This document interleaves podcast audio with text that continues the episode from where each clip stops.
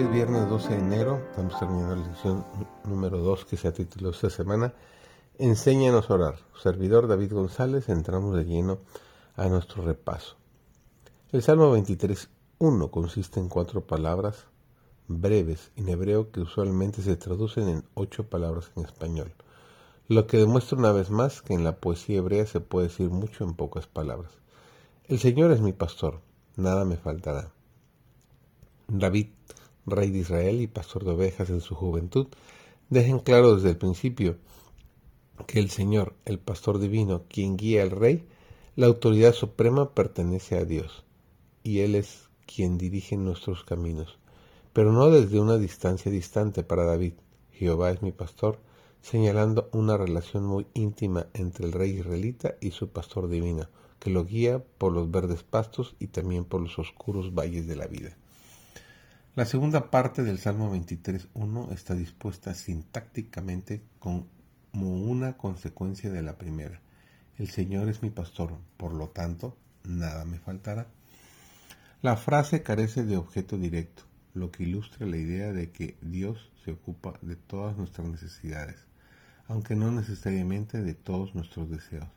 En un mundo moderno de gratificación instantánea, es posible que la provisión divina no siempre se corresponda con lo que pensamos que necesitamos o el momento en que lo necesitamos, sino con lo que el pastor considera necesario para sustentar nuestra vida con su abundancia.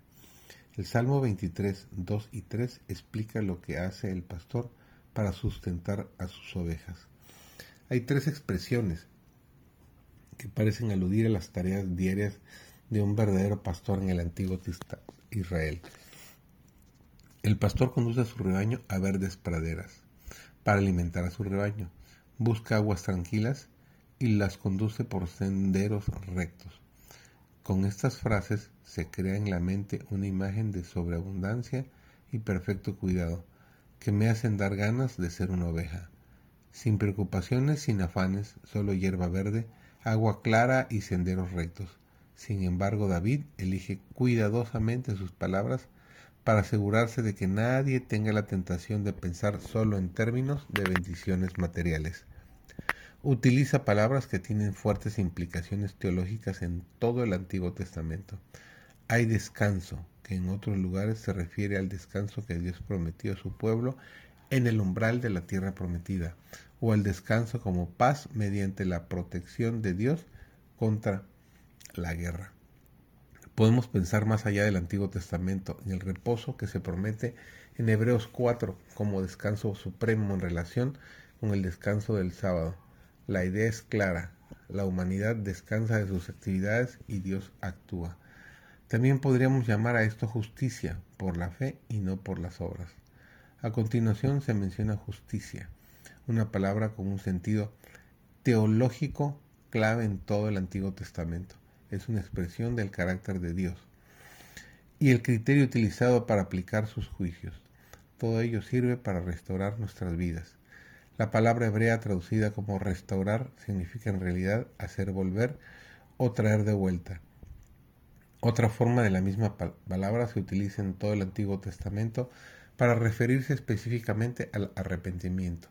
Dios nos restaura y trae de regreso a la oveja descarriada al radil en sus brazos amorosos.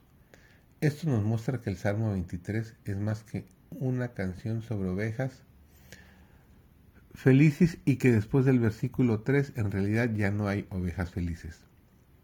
El Salmo 23.4 sirve como punto de inflexión en el Salmo y cambia el tono temático de varias maneras.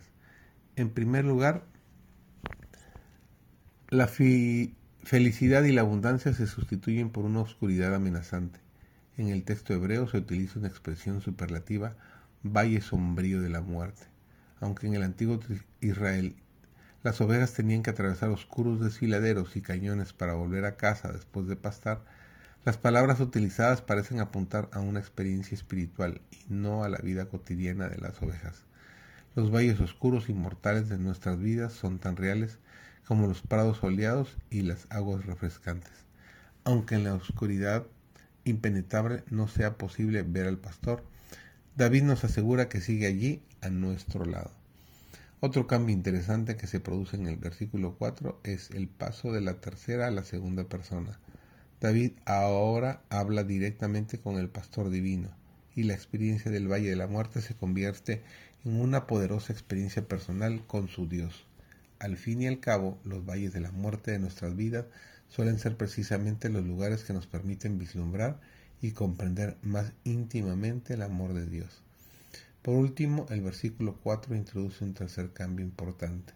La imagen del pastor deja paso gradualmente a la imagen de Dios como un anfitrión. Lo hace mencionando la vara y el callado como los medios por los que el salmista es consolado. La vara se refiere literalmente a un cetro corto, la insignia de un rey, mientras que el callado es la herramienta del trabajo del pastor, con el que sostiene a las ovejas. El cetro sirve para dividir a las naciones o para castigar. El callado es un medio de apoyo. Uno de los padres de la iglesia, Casiodoro, ofrece una perspectiva interesante sobre la vara y el callado. La vara denota justicia y la fuerza del Señor Salvador. El callado indica el apoyo que nos provee. De ese modo, la justicia y la misericordia se encuentran en las manos de nuestro pastor y rey, que es el único que puede unirla. Qué hermosa explicación, que sea de provecho para nosotros y de gran aprendizaje.